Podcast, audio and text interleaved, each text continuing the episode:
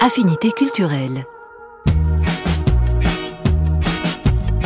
Toufik Kakem.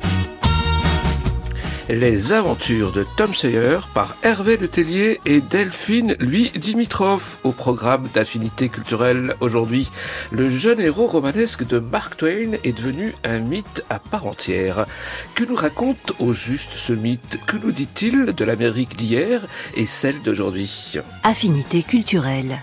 Bonjour à toutes et à tous pour parler de Mark Twain et de son Tom Sawyer depuis notre balcon de 2023. Deux invités, l'écrivain Hervé Letellier qui a signé la préface de la dernière édition des aventures de Tom Sawyer de Mark Twain avec la traduction de Bernard Hopfner et l'universitaire Delphine Louis Dimitrov, docteur en littérature américaine. Bonjour Delphine Louis Dimitrov. Bonjour Hervé Letellier. Bonjour. Alors peut-être pour commencer, à quel moment de votre vie avez-vous rencontré pour la première fois Tom Sawyer?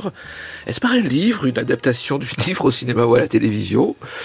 Hervé Le Tellier euh, C'est par le livre. Je sais même pas dans quelle traduction je l'ai lu. J'étais enfant et euh, c'était une édition illustrée, mais qui respectait quand même, euh, disons non pas le texte de, de, de Mark Twain, parce qu'à l'époque il y avait quand même un respect du bon français qui fait que on était assez loin de Mark Twain. Mais c'est dans cette édition-là que je l'ai lu la première fois. Donc vous étiez enfant? Oui, j'avais 10 ans, je pense. Qu'est-ce qui vous a plu?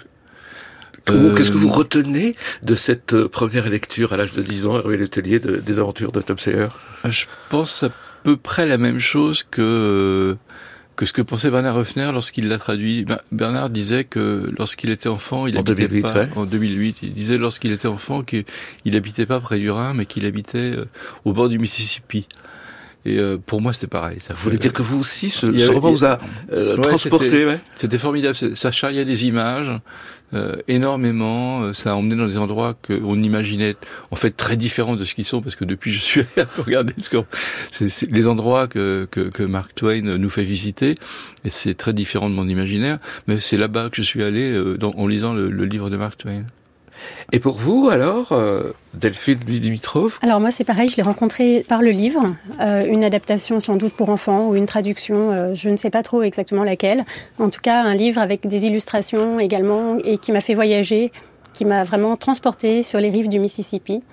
Je sais qu'ensuite, euh, je, je l'ai aussi fréquenté euh, par le biais du dessin animé qui passait euh, dans les années 80. C'est d'abord le livre qui m'a marqué et vraiment, moi aussi, ça m'a fait voyager sur les rives du Mississippi. Alors, et... vous pouvez le dire, marqué, puisque du coup, vous avez consacré un peu toute votre vie à Mark Twain. Vous lui avez consacré votre thèse.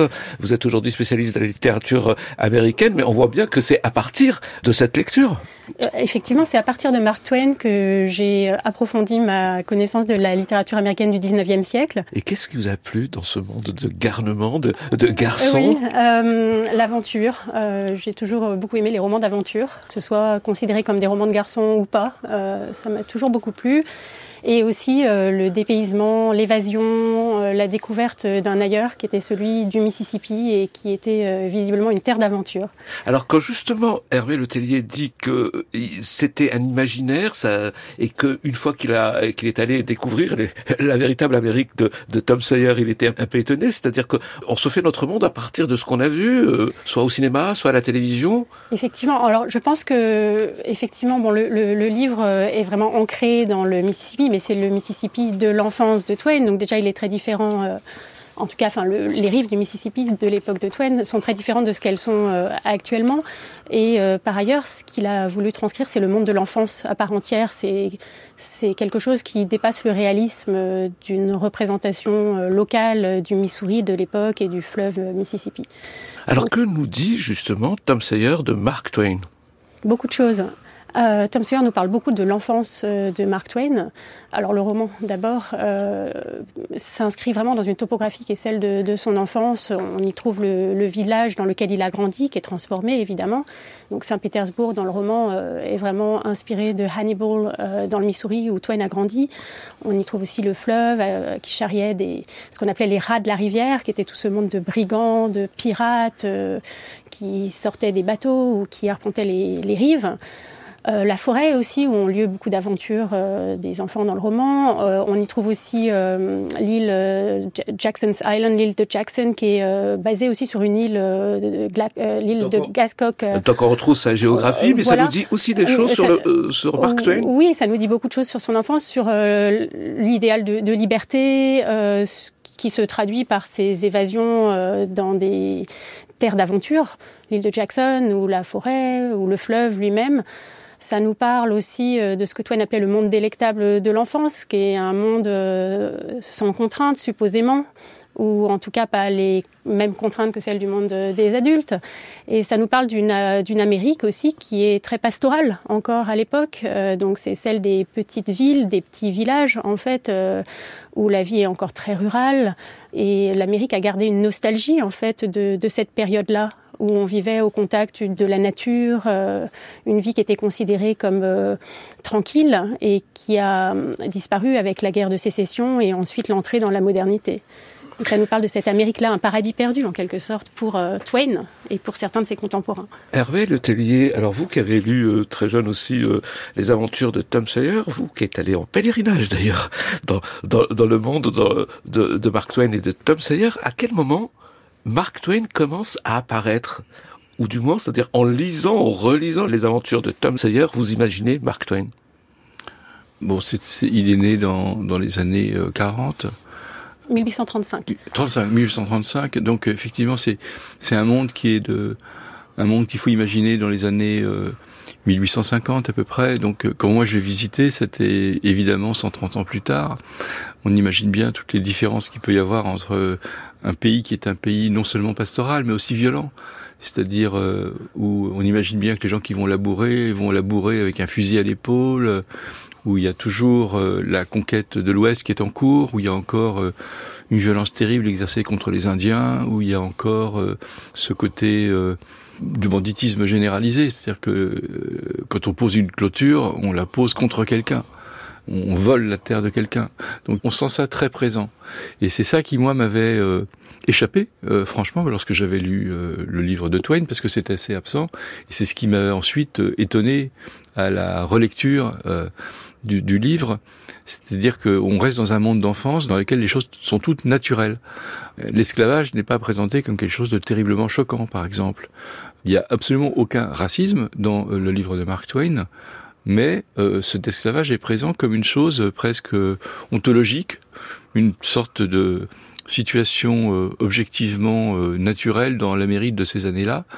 Le personnage de l'esclave, Jim, est euh, toujours présenté euh, d'une manière extrêmement euh, docile, comme si euh, c'était dans l'ordre des choses.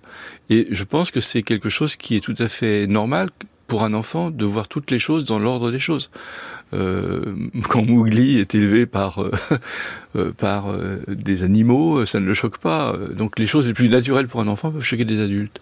Et c'est ce décalage-là qui moi m'a intéressé plus tard, c'est de voir comment Twain avait eu l'intelligence de restituer à la fois cette violence et en même temps le côté très naturel de cette violence, très euh, très distancié. Et d'essayer de retrouver son regard d'enfant. Un vrai regard d'enfant, avec euh, donc évidemment une absence de distance qui lui a été reprochée après, mais lorsqu'on regarde de près le livre, on voit bien qu'en fait il y a une révolte, et que non seulement il y a une révolte, mais il y a une manière de croquer les personnages qui fait que euh, tout ce que subissent les esclaves paraît assez rapidement comme totalement choquant. Mais néanmoins, c'est jamais présent dans le texte de manière euh, didactique, de manière militante, de manière, euh, euh, disons, euh, politique. Euh, la politique est inhérente au récit, mais elle n'est jamais exprimée. Et c'est ce qui m'a, avec la relecture du, texte de, de Bernard Hoffner, lorsque j'ai été amené à faire cette préface, euh, c'est ce qui m'a vraiment frappé, la manière dont on pouvait restituer cette violence à travers la traduction. Alors c'est tout à la fois un, un récit sur l'enfance, donc euh, intemporel, mais en même temps, il est très marqueur, marqueur de l'Amérique d'avant la guerre de sécession, et puis aussi marqueur de, de, l'Amérique d'aujourd'hui, parce que les lectures de Tom Sawyer posent problème, sont, sont réactualisées, provoquent toujours de la discussion, de la passion. Oui, toujours, mais c'est toujours pareil, c'est-à-dire qu'il y, y a, cette euh, dès que le mot euh, le N-word, donc le mot nègre apparaît, qui est présent évidemment chez Mark Twain parce qu'à l'époque c'est le mot utilisé de manière permanente, la tendance aujourd'hui c'est de supprimer ce mot pour mettre esclave.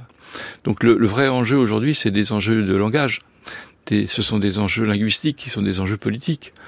Et savoir comment traduire, savoir comment éduquer, savoir comment ne pas choquer, ce qui semble être euh, apparemment l'objectif généralisé des, des éditeurs aujourd'hui, c'est une vraie question politique.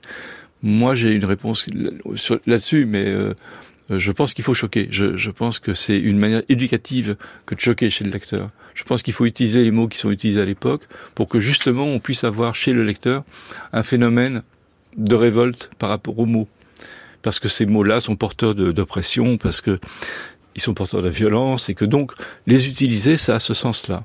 Aujourd'hui, aujourd'hui et chez Mark Twain aussi. Je pense que quand Mark Twain utilise ces mots-là, il les utilise pas totalement de manière innocente.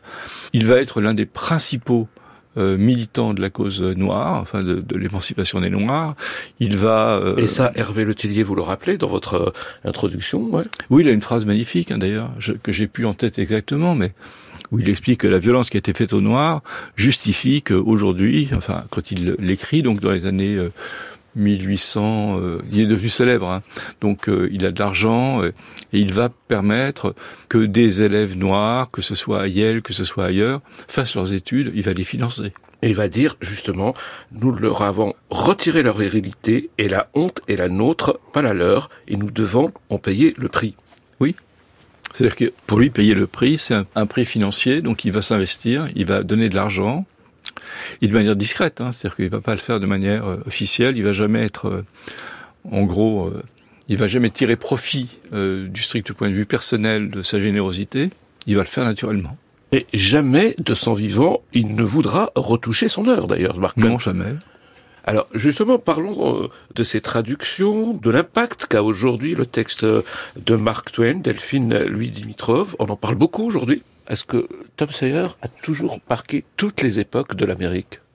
Alors, euh, plus ou moins, oui. Euh, Il n'y a pas eu de période d'oubli ou... Alors, aux États-Unis, euh, le, le, texte a, a, connu quelques turbulences, on va dire, a traversé quelques turbulences, puisque euh, à cause justement du N-word euh, et d'autres mots comme Injune par exemple dans, dans Tom Sawyer et aussi dans Huckleberry Finn, euh, ces textes sont devenus en fait difficiles à enseigner, euh, notamment dans le sud des États-Unis, en raison justement de cette charge historique, cette charge d'insultes raciales en fait qui est inhérente à ces termes, enfin qu'ils ont en tout cas acquise avec l'histoire. Et euh, une forme de censure s'était euh, établie en fait euh, notamment dans les écoles et même dans des universités où on n'osait plus enseigner ce texte. Et, euh, et c'est un marqueur euh, de, de, de l'époque en même temps cette, et tout à fait oui c'est ouais. un des paradoxes en fait de, cette œuvre. C'est que ce sont des romans qui euh, sont parfois considérés comme étant racistes du simple fait qu'ils intègrent ce terme alors qu'en fait il faut considérer le contexte dans lequel il est employé. Il est employé justement avec euh, une énorme ironie et aussi euh, cette idée que ça fait partie du contexte et c'est contre toute cette charge raciste que le positionnement euh, antiraciste euh, du personnage euh, et sa protection de l'esclave Jim va, va prendre sens et l'universitaire donc Allen Griben qui avait euh, pris la décision euh, je crois en 2012 euh, de créer une nouvelle édition euh, en remplaçant ce terme par slave euh, et Injun par Indian euh, pour euh, New South Books, euh, une édition d'Alabama. Il a fait ça en fait dans le but de contrer une, une censure qui était devenue un, un état de fait, mais en faisant ça, il établit une autre forme de censure, je pense, et euh, je pense qu'on perd beaucoup. Euh... Qu'est-ce que vous pensez, Hervé Letellier ah, Moi, je suis d'accord, je pense qu'on perd. Ouais. C'est-à-dire qu'il faut assumer son histoire, il faut au contraire que les mots qui ont mmh. été utilisés à des moments donnés prennent tout leur sens pour qu'on puisse lutter contre. Enfin, on lutte pas contre le racisme, en supprimant un mot de un mot raciste d'un texte. La lutte contre le racisme, c'est au quotidien, c'est euh, par les lois, c'est par euh, des, formes de, répression du racisme qui d'ailleurs contradictoirement aux États-Unis n'existent pas. C'est-à-dire que le, le premier amendement, c'est la liberté de penser, y compris le racisme, ce que nous n'avons pas en France. Donc euh, on a une situation très contradictoire dans laquelle on a l'interdiction de texte, mais on a l'autorisation de gens qui peuvent partir dans les rues et crier mort aux juifs et mort aux noirs. Donc cette euh, situation est une situation un petit peu schizophrénique, mais qui est liée, à mon avis, à la construction des États-Unis. Je pense que c'est pas un État fini. C'est-à-dire que, contrairement à ils sont une situation dans laquelle euh, il y a encore beaucoup d'États très différents les uns des autres, avec des pensées très différentes. On les voit aujourd'hui apparaître avec euh, la question de l'avortement, avec la question euh, de l'affirmative action, avec toutes les choses qui sont remises en cause. C'est un État qui n'a pas été unifié. Le FBI, justement, le, le bureau fédéral, dit bien la différence qu'il existe entre tous les États où on peut commettre un meurtre dans un État et disparaître dans un autre. Donc, ces différences font que effectivement, il y a une contradiction entre euh, la lutte contre le racisme et la lutte contre les textes qui, à mon avis, sont deux choses tout à fait différentes. Moi, j'ai horreur qu'on euh, brûle des livres. Donc, euh, c'est, je pense que c'est tout sauf une bonne idée.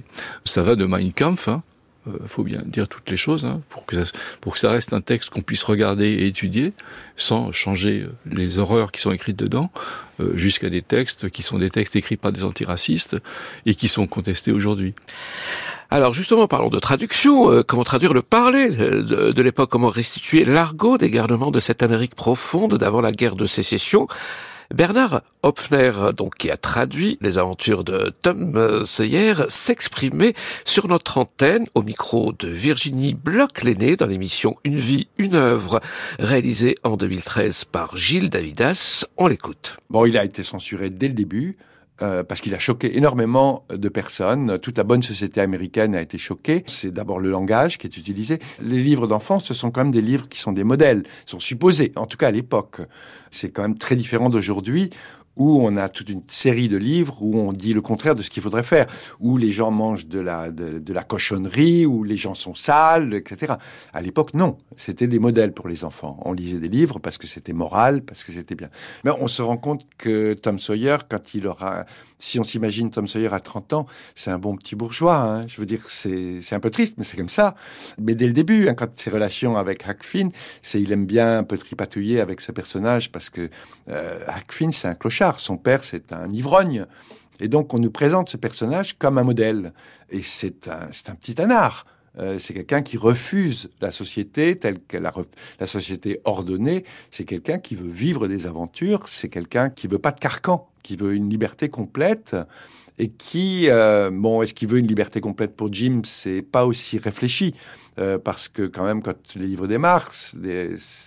Hackfin, c'est un petit raciste quand même parce que tous les habitants d'Hannibal, tous les habitants de Florida, étaient des petits racistes. Hein. je veux dire, c'était comme ça. Voilà, réaction. Hervé Letellier. Eh, mais Bernard a tout à fait raison. Un petit anard. Un petit anard, et c'est vrai que on voit bien à la fin du livre de Tom Sawyer, on voit bien que il y a une discussion pour savoir si euh, peut rester euh, dans le clan de Tom Sawyer et Tom Sawyer lui, répond non non non tu n'es pas tu ne peux pas faire partie du clan puisque tu n'es pas notable tu n'es pas respectable. Et euh, il va l'exclure. On voit bien qu'il y a deux destins qui se profilent. Un destin qui est un destin euh, de Tom Sawyer qui peut devenir peut-être euh, un journaliste, qui peut devenir un, un professeur d'université peut-être, et puis de l'autre côté, quelqu'un qui restera toute sa vie un brigand, qui sera hors société, qui commettra des crimes, on ne sait pas quel type de crime, mais en tout cas qui sera un escroc, qui sera euh, quelqu'un de très différent de Tom Sawyer. Et c'est pourquoi euh, les livres euh, Tom Sawyer et Huckleberry Finn sont distants peut-être d'un temps étonnant. Il y, a, huit ans entre les deux, et je pense que c'est mon avis. Je ne sais pas si Delphine Dimitrov sera d'accord avec moi, mais je pense que c'est une répétition générale. C'est-à-dire que il écrit un livre du, du Hill, qui est Tom Sawyer, pour rentrer dans un livre du jeu euh, qui mérite finalement beaucoup plus de travail linguistique, beaucoup plus de réflexion sur la langue, beaucoup plus de réflexion même sur la pensée intime de l'enfance pour pouvoir euh, écrire ce, livre-là. Donc il lui faut beaucoup de temps, d'abord peut-être aussi pour assumer le succès euh, de Tom Sawyer. Ça, se digère un succès. Et donc il va rentrer dans un livre qui sera celui de Colberry Finn plus tard, avec euh, cette idée qu'il va écrire le livre d'un brigand. Et il a tout à fait raison. C'est, c'est, il est dans l'époque. Il est, c'est un petit raciste. Voilà. Alors, il, a des chances de rédemption. Hein, c'est possible. Mais il et, il on comme ça. entend. Alors, on va revenir après sur euh, sur la traduction parce que c'est très important la traduction euh, de l'anglais euh, au français. Mais Delphine, lui, euh, Dimitrov, pour répondre justement à Hervé Le Tellier, vous vous considérez, c'est ça que je trouve très intéressant, vous considérez que Tom Sawyer est un personnage qui incarne une vision très européenne de l'Amérique, dites-vous, euh, contrairement à Huckleberry Finn qui lui incarne l'Amérique euh, plus moderne. Alors, euh, en fait, oui, euh, je dirais que Tom Sawyer euh, est imprégné de lecture euh, européenne. Il a lu euh, Dickens, euh, oui. il a lu euh, Shakespeare. Il est, euh, alors évidemment, ce sont les lectures de, de, Mark, de Mark Twain, mais il, il incarne en fait euh, cette, euh, comment dire, cette, euh, cet héritage européen que que porte euh, la littérature américaine euh, à cette époque-là, alors que Huckleberry Finn, lui, est du côté de l'invention euh, d'une Amérique qui cherche sa propre voie et qui se défait des héritages livresques, même si on sait qu'en en fait le roman de Huckleberry Finn est également euh, plein de d'allusions littéraires et européennes y compris. Mais Huckleberry Finn, c'est aussi le roman qui marque le début d'une voie américaine dans la littérature américaine. Elle n'est pas déjà là avec Tom Sawyer? Alors, euh, pas vraiment, puisque en fait, euh, dans Huckleberry Finn, le narrateur lui-même euh, utilise la langue vernaculaire, euh, qui est véritablement la langue de l'Amérique. C'est un mélange de différents dialectes. Les autres personnages aussi du roman utilisent des dialectes. Alors certes, dans Tom Sawyer, on a déjà le personnage de Huckleberry Finn qui est là avec son langage vernaculaire. La différence majeure, c'est que dans Huckleberry Finn, c'est le narrateur lui-même qui utilise cette langue. Donc il n'y a plus de cadre dans lequel euh, cette, cette langue vernaculaire est Le placée. fameux passage au jeu, comme disait Hervé Le Tellier. C'est ça, euh, oui. Et euh, donc, euh, non seulement c'est la langue vernaculaire qui, qui, euh, qui, qui a toute sa légitimité euh, à ce niveau-là, mais en plus, euh, c'est un narrateur euh, quasi illettré qui prend la parole. Et là, c'est euh, vraiment l'oralité qui est transformée en langue littéraire. Et il y a tout un travail euh, de la langue qui n'avait pas euh, été opéré euh, préalablement dans la littérature américaine. Alors Mark Twain a beau dire que ce que les aventures de Tom Sawyer c'était euh, un livre pour tout le monde, que les enfants pouvaient le lire parce que ça parle de l'enfance, mais qui s'adressait à tout le monde. On, on a entendu Bernard Hopfner euh, ra- raconter les problèmes qu'il a eu à sa sortie parce que ça se faisait pas dans la littérature euh, pour enfants. Mais cette traduction, cette traduction qui respecte euh, le, le, le parler de, de, de, de Tom Sawyer, euh, elle- date de 2008. C'est-à-dire que même en France, il s'est passé quelque chose vis-à-vis de cette œuvre. En fait, il y a une difficulté qui est, énorme, c'est que de toute façon, traduire euh, la parole d'un esclave noir du Mississippi en français, on n'a pas d'équivalent. C'est ce qu'explique assez bien Bernard Höfner dans, dans pas mal d'interviews, c'est que il ne peut pas s'appuyer sur le parler, par exemple, des banlieues, il ne peut pas s'appuyer sur le parler des Caraïbes ou le créole, il ne peut pas s'appuyer sur un parler qui serait celui de, l'africain, parce que ça ne correspond à absolument rien de ce que c'est que le parler d'un noir du Mississippi. Donc il est forcé d'inventer, de tout inventer lorsqu'il retraduit. Et c'est ça qui est génial, c'est-à-dire que où est-ce qu'on va lorsqu'on doit traduire, par exemple, les accents? Le, le choix que fait Bernard Höfner, c'est par exemple dans la difficulté d'utiliser le R anglais pour beaucoup d'esclaves noirs, parce que cette, euh, ce- cette, cette façon de, de, de- de dire le R n'existe pas euh, dans beaucoup de langues africaines. Il, il va pas tricher, il va pas faire de, il va pas faire de Jim un imbécile qui n'est absolument pas. Et donc, il va utiliser le R non prononcé de temps en temps. Par exemple, il va écrire Pour euh, éviter la caricature. pour éviter les caricatures, mais il va le garder dans quasiment tous les autres mots, pour montrer justement que malgré tout, on reste dans un langage tout à fait naturel, en faisant apparaître de temps en temps des traces de, de cette déformation de la langue. Et c'est quelque chose de très compliqué au niveau, euh, au niveau euh, de la traduction. Et c'est pour ça que c'est une des meilleures traductions qui jusqu'à présent existent. C'est à cause de ce travail qui a été fait sur la langue. Oui, et il s'est inspiré d'ailleurs, euh, notamment pour euh, la traduction de Huckleberry Finn, euh, de Raymond Queneau et de Louis-Ferdinand Céline également.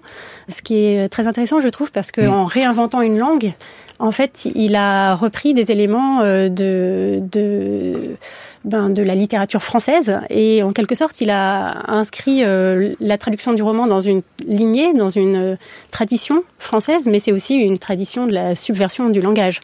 Et ce qui est formidable, c'est que effectivement, il s'inspire de Céline, il s'inspire de, de, de Queneau, il s'inspire de Blondin aussi par certains aspects, et, de Boudard, enfin, de toute une chose qui nous apparaissent, nous, à partir de 1920. Et donc, pour utiliser finalement euh, une traduction de qui a, qui a d'un texte qui est presque 60-70 ans euh, antérieur, il est forcé de, de, prendre des choses qui sont beaucoup plus récentes chez, chez, les Français, parce que autant les Anglais sont, sont effectivement engoncés dans euh, Byron, dans Dickens, dans Bronté, oui. enfin ils sont dans Bronté, ils sont ils sont pris là-dedans, ils en sortent difficilement. Ça va commencer à évoluer avec des acteurs littéraires du XXe siècle, mais auparavant c'est très compliqué d'en sortir. On a des traces. Hein, en, France, hein, chez Hugo, euh, lorsque Gavroche parle, on a des traces chez Zola, lorsque il y a des, fragments euh, de, paroles de Gervaise. Mais c'est jamais Gervaise qui parle en tant que tel. C'est, du langage indirect. C'est ce qu'on appelle du, discours indirect libre qui est présent dans le texte. Mais c'est pas aussi puissant que dans le dans Culberry Fine. Et, donc c'est, une vraie difficulté euh, de, traduire ça. C'est vrai qu'il emprunte à. On, pense tout de suite à Douki plus longtemps, le début de Zazie. On pense à, à mon dans Asie également. Euh, évidemment, on pense à Céline dans le voyage. Euh, donc il y, a, ce travail effectivement euh, que va réutiliser finalement Bernard et Bernard Ruffner va aussi utiliser ben, ce qu'il écoute dans, le, métro. Il écoute, il prend des notes. Quand les gens utilisent une phrase qui leur paraît naturelle, euh, mais qui n'est pas du tout du bon français entre guillemets, il la note et il voit ce qu'il peut en faire. D'ailleurs, c'est une expérience qu'on fait souvent en atelier d'écriture, qui est d'enregistrer une vraie conversation entre les gens. Sauf que, euh, que, là, il y a le décalage du temps. Hein. Oui, il y a le décalage du temps, mais quand on traduit, c'est pour traduire pour ceux qui lisent aujourd'hui. Donc, euh, c'est ce travail justement. C'est pour ça qu'il faut retraduire en permanence les textes. C'est parce qu'il faut tout le temps les adapter à, à la lecture qu'on pourrait aujourd'hui faire. Quand on retraduit, y compris Aristophane ou Sophocle, qui sont quand même des textes très anciens, il faut pouvoir avoir l'idée de comment on parle aujourd'hui, surtout chez Aristophane, qui est quand même très populaire, euh, très vulgaire parfois. Il faut pouvoir euh, traduire d'une manière euh, logique. Au lieu de traduire par Poséidon, je connais une traduction qui dit bonne mère. Et, et c'est génial. Parce et, le et, le traducteur est marseillais, bien sûr. Et le traducteur restitue le langage de la Méditerranée. Il dit bonne mère pour Poséidon, par Poséidon, parce que c'est logique, parce que personne ne dit aujourd'hui par Poséidon. Enfin, pas. Et Hopfner disait qu'il voulait re, recréer la, la, violence que Twain avait introduite dans la langue américaine. Il veut la, la, rendre perceptible au lecteur français d'aujourd'hui. Créer cette même violence dans la langue actuelle. Many years ago on the Mississippi riverboats, they had men called gaugers. And the job of a gauger was to hang off the side of the boat with one hand, and in the other hand he had a ball of twine with a hunk of lead on the end of it. He'd wheel the lead around his head and let it fly into the water. And wherever the water marked the twine, he'd call up to the skipper and say,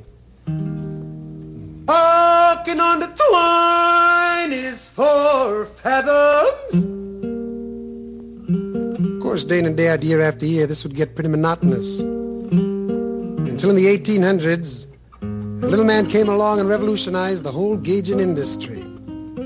Instead of saying marking on the twine, he cut it short and said, Mark Twain. And in between each marking, he'd fill it in with a little patter about himself and his everyday life. Well, if you'd been living at that time, coming up from a distance on the Mississippi it would have sounded like this.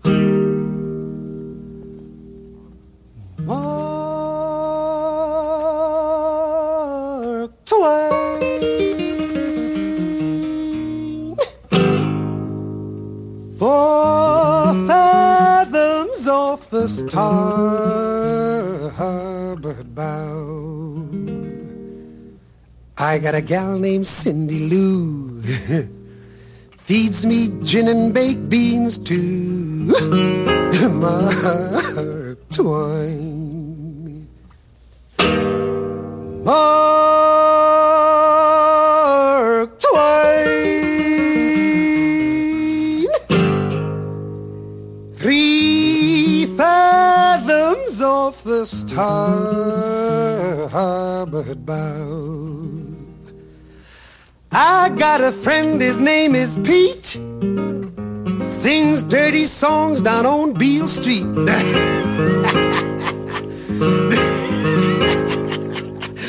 Mark Twain. Mark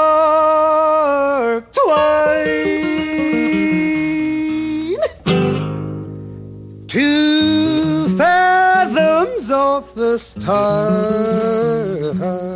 bow. I've been working the river since 92. I get a penny a day and bad liquor too. Mark Twain. I'm gonna save my money till I die. They gonna bury me all but my good right eye. Mark Twain. Mark Twain.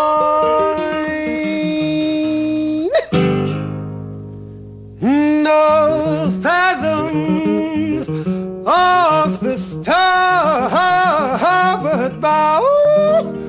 Look out, skipper, pull it to the side. You gon' bust your bow and split your hide. Ooh, great God, we done run aground. Skipper gon' chase me with a big bloodhound. Affinité culturelle. France Culture. Toufik Kakem. Et aujourd'hui, on parle de la nouvelle réédition des aventures de Tom Sawyer à partir de la traduction de Bernard Hopfner, préfacée par Hervé Letellier, notre invité en compagnie de l'universitaire Delphine Louis Dimitrov. On vient d'écouter bien sûr Harry Belafonte qui nous rappelle que Mark Twain ne s'appelait pas Mark Twain, Hervé Letellier. Oui, Mark Twain, c'est le, c'est un pseudonyme. C'est Samuel Clemens, donc euh, euh, son vrai nom. Et donc, euh, Mark Twain, c'est ce que rappelle Harry Belafonte, c'est-à-dire dans sa chanson, c'est c'est deux brasses. C'est en gros, c'est ce qui permet à un, bateau sur le Mississippi de passer. Donc, on a toujours quelqu'un à l'avant avec une longue tige qui vérifie la hauteur des, fonds et, et qui, lorsque c'est Mark Twain, donc Mark II, indique que le bateau peut s'avancer. Voilà, c'est un très joli euh, terme et c'est une très belle idée euh, de la part de, de, de Samuel Clemens d'avoir choisi ça. Ça correspond à son enfance puisqu'il a servi sur un ferryboat qui, euh, sur un, un steamboat qui remontait le Mississippi, qui je crois s'appelait Philadelphia, où son frère a été embauché, où d'ailleurs son frère est mort assez jeune, à l'âge de 20 ans, je pense.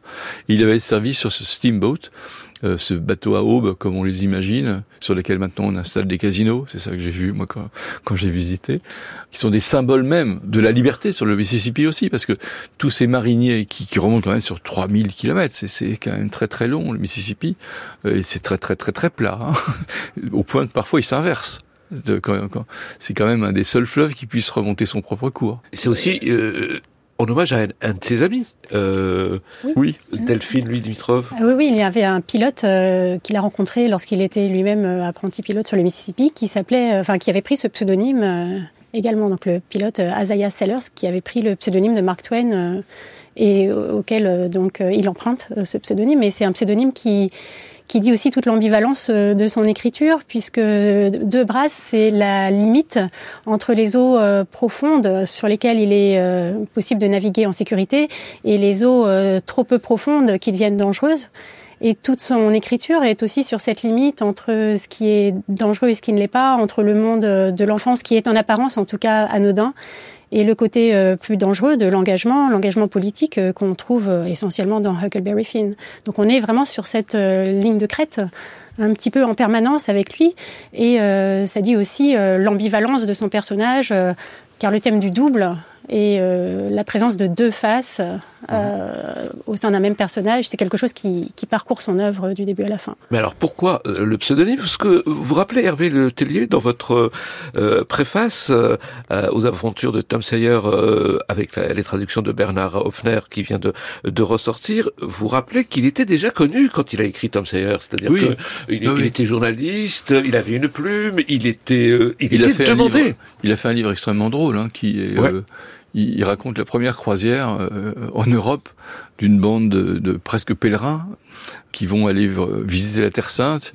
Et pour vous, c'est le, le, premier voyage organisé presque. Oui, c'est un des premiers voyages organisés. Ce sont des, ce sont des gens qui euh, partent en bateau euh, de la côte atlantique et qui vont aller rejoindre pour voir la Terre Sainte en passant par euh, le Maroc, puis remontent par Marseille. Ils font un petit passage par Paris. C'est extrêmement drôle la manière dont, dont est vue la France. Ils redescendent et ils prennent le bateau, ils arrivent en Terre Sainte. Enfin, c'est une sorte de caricature à la fois de tous les pays qu'ils traversent, dont les Français, qui sont quand même euh, bien assaisonnés, et euh, la caricature aussi des, des pèlerins protestants euh, de cette époque, très puritains et en même temps très curieux de savoir ce que c'est que l'Europe. Donc il est connu parce qu'il a déjà fait ce premier reportage, parce qu'il a aussi publié toute une série de contes dans des magazines, qui sont à la fois des magazines de New York et des magazines euh, d'autres villes euh, des États-Unis. Donc il a, il a un nom. Et il est surtout un très bon conférencier. Et il a un public euh, de bons conférenciers. Il fait rire tout le monde. C'est l'homme des saillies qu'on lui connaît. Hein. C'est aussi un très bon orateur. c'est quelqu'un qui sait saisir qui il a en face de manière à s'adapter en permanence. Donc il a une notoriété qui n'est pas du tout négligeable, mais pour autant, il n'a pas connu un immense succès comme celui qu'il va connaître avec Tom Sawyer. Et s'il fallait parler maintenant de son écriture, l'écriture de Mark Twain, allez, on commence par vous, l'écrivain et l'hôtelier. Bah, c'est une écriture à la fois très sautante, très fluide, où il est capable de passer d'une écriture relativement classique à une écriture euh, extrêmement orale. En ce sens, il est finalement assez proche de ceux qui vont euh, fonder la littérature française du XXe siècle, justement, comme on, comme on le disait, comme Queneau, comme Céline si on devait le comparer à des écrivains français, c'est sans doute à des gens comme ça qu'il faudrait euh, essayer de, de, trouver des ponts. Et, il y en a. Je ne pense pas que Twain a influencé euh, Céline du tout, mais je pense qu'en revanche, quand on fait un petit peu de littérature comparée, comme on dit, euh, on peut trouver des éléments proches dans la manière dont, dont sont structurés ce que j'appelais le discours indirect libre, la, la, ce que les Américains appellent le head hopping, c'est-à-dire le, le, fait de sauter d'une tête à une autre tête. Mm-hmm. Euh, pour euh, passer d'un personnage à un autre, c'est le maître de ça. Il n'y a aucun doute. Delphine, lui, Dimitrov, pourquoi ce roman, Les aventures de Tom Sawyer, est considéré aujourd'hui comme euh, le point de départ de la littérature américaine moderne? Alors, euh, Tom Sawyer euh, peut être considéré comme un point de départ euh, de la littérature moderne dans la mesure où il prépare le terrain pour Huckleberry Finn, qui est véritablement considéré comme un point de départ en termes d'utilisation de la langue orale euh, dans la littérature américaine et en termes de définition d'une identité américaine qui ne prenne pas appui sur les héritages européens. Donc, en ce sens, c'est vraiment Donc, Huckleberry Finn qui, mmh. qui est le point de départ. Et euh, Tom Sawyer, lui, fait plus partie d'une tradition antérieure qui reste encore euh, beaucoup plus conventionnelle dans l'utilisation du langage. Mais euh, Tom Sawyer prépare évidemment euh, l'arrivée de Huckleberry Finn. Alors toujours sur l'écriture de Mark Twain, je vous propose d'écouter John Taylor, qui est écrivain, critique et traducteur américain. C'était en 1996 au micro de France Culture. Ce que, ce que je retiens toujours de Mark Twain, c'est à côté de son besoin d'exprimer ses idées de d'essayer d'aller très loin dans la théologie, dans la métaphysique, euh, dans la philosophie. C'est son côté sensuel. Les détails chez lui sont très, très, très bien soignés. Et euh, c'est encore une raison pour, laquelle on le, on le lit encore aujourd'hui. Il ne va pas très vite, il ne va pas trop vite comme écrivain. Il décrit très, très bien le fleuve, même quand son but est ailleurs, même s'il veut mettre en scène euh, euh, la naissance de l'amitié entre Jim et, Huck, par exemple, dans Huckleberry Finn, il va aussi euh, soigner ses descriptions de le fleuve, des, mauvaises herbes, de le barque euh, où sont situés les personnages et tout ça. C'est un écrivain très sensuel en même temps. Et je crois que son grandeur vient de son très grande réussite comme réaliste, comme sociologue de la petite ville, avec tous les personnages archétypiques d'une petite ville du Middle-Ouest. Et en même temps, encore une fois, cette ce besoin d'aller très très loin dans les idées. Jamais j'aurais dit écriture sensuelle, et pourtant, quand il l'explique, John Taylor, oui, il y a quelque chose de la sensualité dans l'écriture de Mark Twain, Hervé Letellier. Et du cinématographique. Parce qu'en fait, euh, lorsqu'on veut décrire un fleuve extrêmement lent, la seule solution, c'est de donner cette lenteur dans l'écriture.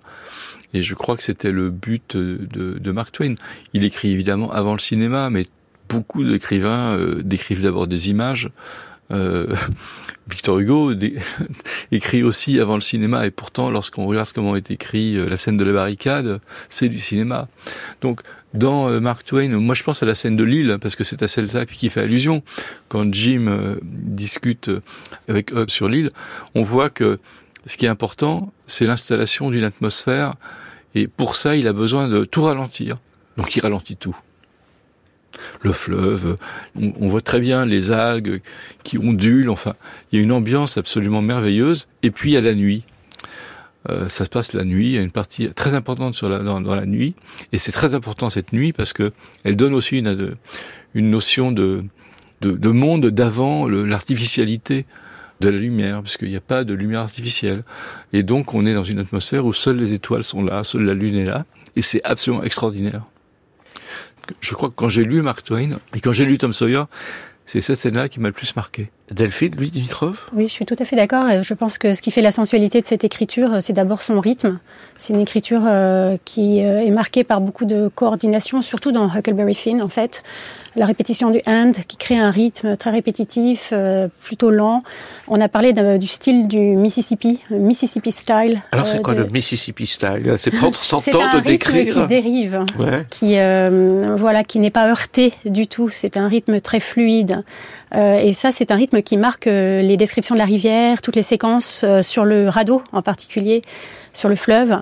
Euh, donc et ça peut s'appliquer à des écrivains d'aujourd'hui, à Jim Harrison, on peut dire ça ou pas euh Je dirais pas dans la, même, dans la même mesure. Euh, je crois que Bernard Höpfner avait compté le nombre de fois où le and euh, apparaît et il avait trouvé que Huckleberry Finn était le, le texte après la Bible après où, la Bible. où le, le and apparaît le plus. Euh, et il a essayé justement de garder ça dans sa traduction, mais en disant que c'était impossible d'en garder autant en français. mais d'une certaine manière, il a essayé de conserver de la parataxe pour rendre ce rythme assez lent, assez traînant assez et puis aussi peu reconstruit. En fait, c'est une perception assez immédiate de la nature qu'on ne réorganise pas euh, de façon rationnelle. Et, euh, et, je pense que ça rejoint aussi ce qu'on disait tout à l'heure sur la sensualité de sa perception euh, de la nature et de la nuit. Euh, il y a un passage très très beau dans Huckleberry Finn où une description de la nuit où Huck dit que ça sentait le soir, ça sent tard, ça sent la nuit. il est attentif à toutes les perceptions, à toutes les sensations de la nature. Si on peut revenir une petite seconde d'ailleurs sur cette question de la traduction de, de, Bernard. De Bernard Il, faisait quelque chose que je trouve assez fascinant pour un traducteur, c'est que il traduisait d'abord extrêmement vite sans se préoccuper du tout de la qualité de sa traduction. Il euh, lisait le texte et traduisait au fur et à mesure, ce qui permettait de garder euh, la rythmique euh, de l'auteur originel, que ce soit les traductions de Joyce qu'il a pu faire, celles de Robert Burton ou celles de, de Mark Twain. Il travaillait toujours pareil, il, il, traduisait très vite et ensuite il revenait dessus. Ce qui permettait une chose qui est un danger dans la traduction, qui est de traduire au fur et à mesure lentement. il vaut mieux revenir sur un texte ensuite pour réintroduire euh, du phrasé, pour réintroduire de la rythmique, pour réintroduire de la mélodie, que euh, de le faire au fur et à mesure, phrase après phrase, où on court le risque d'aller vers du bon français. Et sur Mark Twain, le risque du bon français est un risque énorme. C'est toutes les traductions auparavant ont échoué sur cet écueil de la bonne de, la bonne traduction. Il faut surtout pas un bon français. On le disait tout à l'heure, il a fait violence à la langue anglaise pour fabriquer une langue américaine. Et je pense que pour traduire Mark Twain, il faut faire la même, euh, la même violence à la langue française, euh, comme le faisait justement Céline, Blondin, Queneau, pour arriver à tirer le jus euh, de ces personnages. Mais c'est ce qu'a fait Bernard Hopfner. Absolument. Et avec succès, apparemment. Avec succès, oui, je, je pense que pour l'instant, c'est c'est une des meilleures, c'est la meilleure traduction, il n'y a pas de doute. Il faudra, comme d'habitude, comme je le disais, retraduire dans, dans 25 ans, 30 ans ou dans peut-être aujourd'hui encore, mais il y a, toujours cette idée que les traductions doivent coller à la langue du lecteur du moment où il le lit. Et donc forcément, les, les textes bougent. L'Odyssée doit être retraduite assez régulièrement.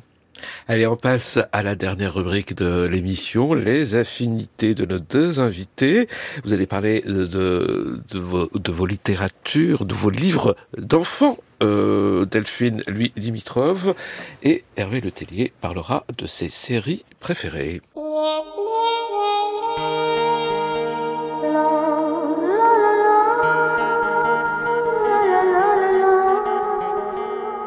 Affinité culturelle. France Culture. Toufik Kakem. Les livres de mon enfance. Delphine, lui, Dimitrov, universitaire. Alors, on commence par les contes de Grimm et d'Anderson, c'est ça? Oui, alors les contes euh, m'ont beaucoup marqué, les contes d'Anderson en particulier, ceux de Grimm aussi. Euh, ça a forgé mon imaginaire, je pense. je pense que ce qui est fascinant dans ces contes, c'est leur caractère universel et intemporel, la façon dont ils traversent le temps. Vous les avez lus à quel âge? Et c'était plutôt des ils se trouvaient là, dans la bibliothèque de la famille Alors, on me les a lus essentiellement quand j'étais petite. Ce sont vraiment des, livres euh, qui euh, ouvrent une porte vers le merveilleux. Et euh, je pense que dans les contes d'Anderson, l'irruption de cette dimension du merveilleux peut être dans le quotidien est quelque chose de fascinant. J'aimais beaucoup la, petite fille aux allumettes, par exemple. Euh. Mais c'est triste, la petite fille aux euh, allumettes. oui, en même temps, euh, cette présence d'une fin tragique, mhm. alors que dans d'autres contes, on a une dimension plus humoristique ou satirique, comme avec Les habits de l'empereur, par exemple. Bon, aujourd'hui, je jette un regard qui est différent dessus, mais ce sont des contes vraiment qui m'ont qui m'ont fasciné. Et puis Marcel Aimé, bien sûr, les, les, contes du chat perché. Les contes du chat perché. C'est l'articulation en fait du euh, du monde du quotidien, de l'enfance, avec euh, une dimension du merveilleux qui est euh, ici portée essentiellement par les animaux qui parlent. Et c'est quelque chose dont personne en fait ne, ne s'étonne. Euh, et là, c'est l'une des, c'est le propre du merveilleux en fait d'avoir euh, cette euh, dimension magique, mais qui fait partie du quotidien, qui est ordinaire. Les romans de Roald Dahl, ils Alors on les a beaucoup lus. là aussi. oui, ce sont vraiment des, des romans que je relirai aujourd'hui avec grand plaisir qui en quelque sorte entrent en résonance avec Tom Sawyer et Huckleberry Finn dans la mesure où Aujourd'hui, on en a publié des nouvelles versions qui ont été euh, expurgées, euh, au sens où euh, on a là récemment, tout récemment, publié une, réécriture, en fait, une de nouvelles traductions de ces textes où tout ce qui peut offenser a été enlevé. Uh ce qui a fait l'objet de quelques émissions très très houleuses sur France Culture que vous avez pu peut-être écouter. Une vraie trahison de, de l'œuvre et je pense qu'il y a une une résonance ici avec euh, ce dont on parlait tout à mhm. l'heure à propos de, de l'œuvre de Twain. Delphine, lui, Dimitrov, on continue. Donc, euh, et dans vos livres euh, de votre enfance, qui ont marqué votre enfance, l'histoire d'Hélène Keller. Oui. Mais tout est triste quand même. Ah, oui, La tristesse est très présente un peu dans...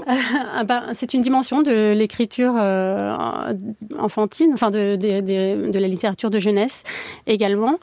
on avait vu tout à l'heure qu'il y a une dimension de violence dans Tom Sawyer, qu'il peut y avoir de la mélancolie aussi. C'est vrai que l'histoire de, de, Hélène Keller euh, est une histoire triste. C'est une, euh, ça parle de, sa vie. C'est une personne qui a, qui est devenue sourde, aveugle et muette à l'âge de deux ans euh, suite à une maladie cérébrale. Et son histoire montre comment elle a appris à communiquer grâce à quelqu'un qui l'a, une institutrice qui l'a, qui l'a aidée. Et, et comment ce livre, son histoire est arrivée jusqu'à vous?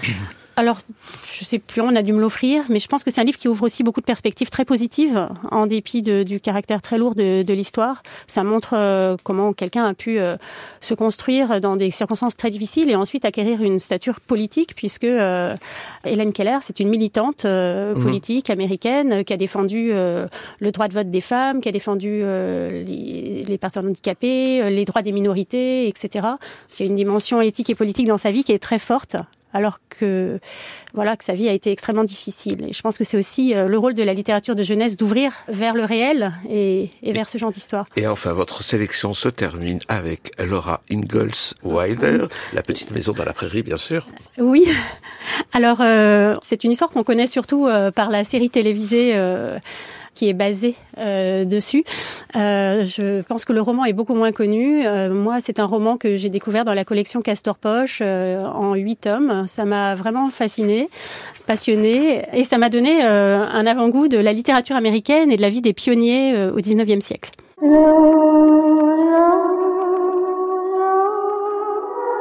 Mes séries préférées. Hervé Letellier, écrivain. Et pour commencer, vous nous avez demandé, alors pour les séries, on les connaît à, peu près toutes, hein, ce sont des séries euh, assez connues. Donc on commence par la fameuse série créée par David Simon, The Wire, sur écoute, et vous nous avez demandé très précisément cet extrait. Motherfuck Oh fuck. Oh, fuck. Fuckity fuck, fuck, fuck, fuck. Fucker. Oh, fuck. Fuck, fuck, fuck. Fuck, fuck.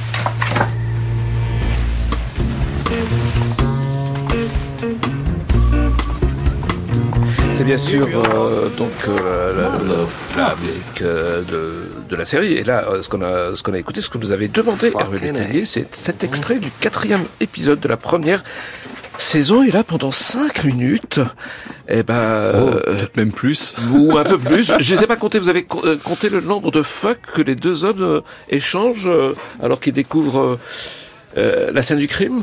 Non, mais je pense que ça atteint la quarantaine. C'est extraordinaire, c'est-à-dire qu'à un moment donné, on comprend que le mot fuck en anglais veut tout dire. On peut exprimer l'étonnement, on peut exprimer la colère, on peut exprimer euh, euh, quelque chose qui serait proche de, de l'investigation intelligente. Enfin, tout est possible avec le mot fuck. Et là, il y a absolument tout ce qu'on peut imaginer de possible. C'est un jeu d'écriture pour un scénariste qui est formidable. Je connais que deux exemples comme ça. Il y a le début de Quatre mariages à un enterrement où euh, Richard Curtis fait un début où ça commence par un réveil, il regarde l'heure, il fait fuck, et ensuite c'est parti pour euh, 5 minutes ou 10 minutes de fuck où ils sont pris dans les embouteillages, ils font fuck, et que ça, ça dure comme ça indéfiniment.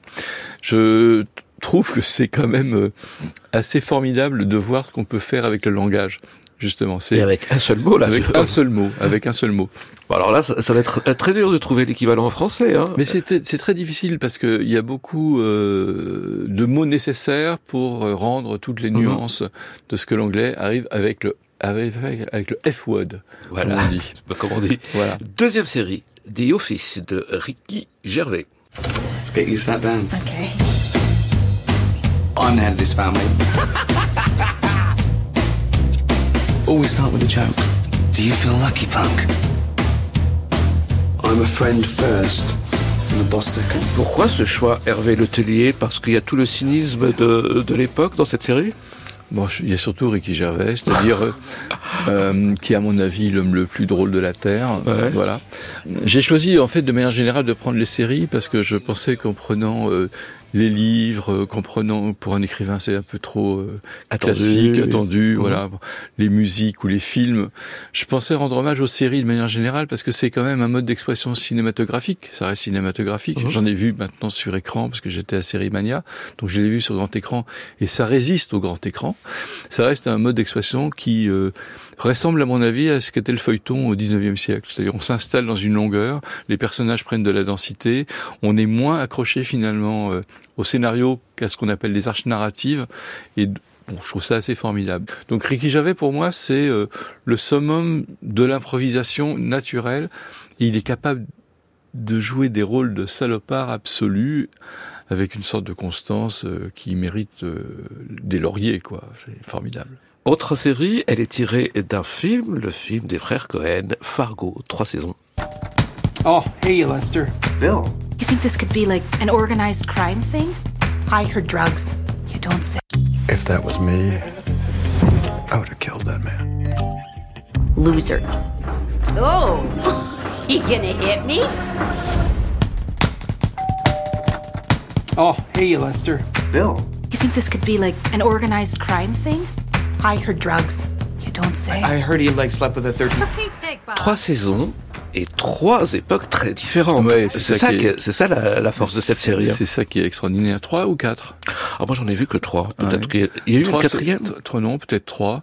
Euh, la première est formidable, évidemment. C'est presque le, le film Mhm. qui est décliné sur beaucoup plus de, de distance, avec euh, une série de rebondissements formidables. Martin Freeman qui est, qui est génial. Enfin, voilà.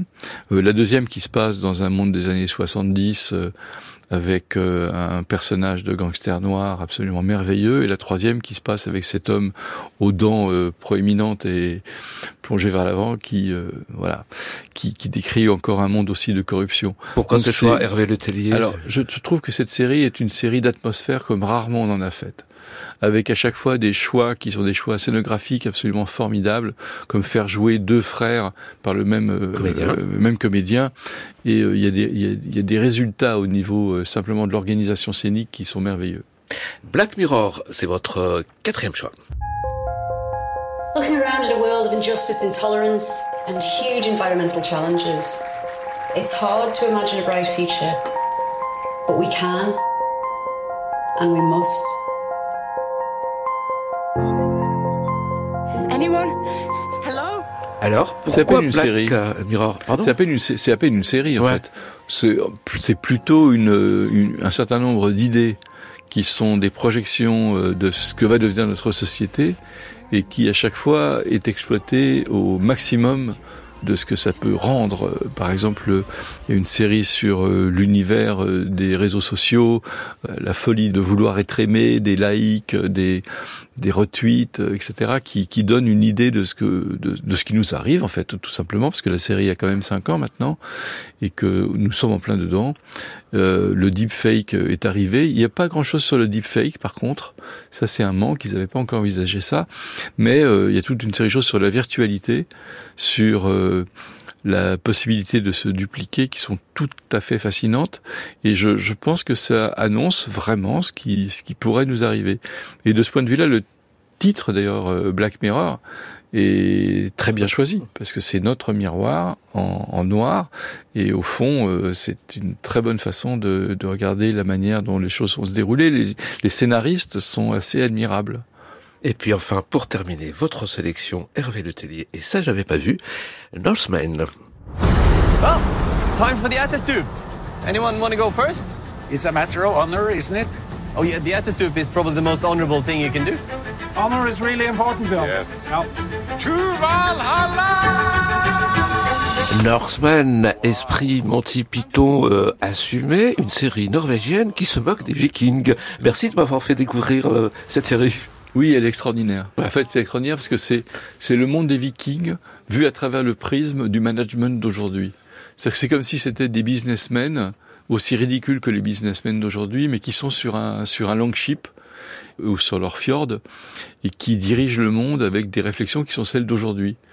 Et ça fait une sorte de reflet de notre monde à travers euh, l'imagerie qu'on a euh, du viking avec ses cheveux longs, un peu sales, euh, les femmes combattantes, voilà. Et c'est juste notre monde, mais au euh, au 7e ou 8e siècle, c'est absolument à tomber de rire avec ce personnage d'esclave romain qui veut absolument faire euh, euh, l'artiste et qui est une caricature dans le dans la série elle-même de ce que c'est qu'être un artiste et un comédien aujourd'hui. C'est d'une c'est merveilleusement distancié. Enfin, dernière question, que, comment vous arrivez à, à, à ces séries euh, Hervé Letellier? Comme tout le monde, C'est-à-dire, hélas. vous, c'est-à-dire- non, non, mais c'est-à-dire vous, vous essayez, ce sont plutôt des gens qui vous conseillent euh? Alors, ça, va- ça, va, ça peut étonner, mais je suis arrivé aux séries par Jacques Roubaud, membre de Loulipo et poète, qui, euh, voici une douzaine d'années, alors que je n'étais pas très fasciné par les séries, m'a dit, mais enfin, regarde The Wire, c'est Shakespeare. Et effectivement, c'était vrai.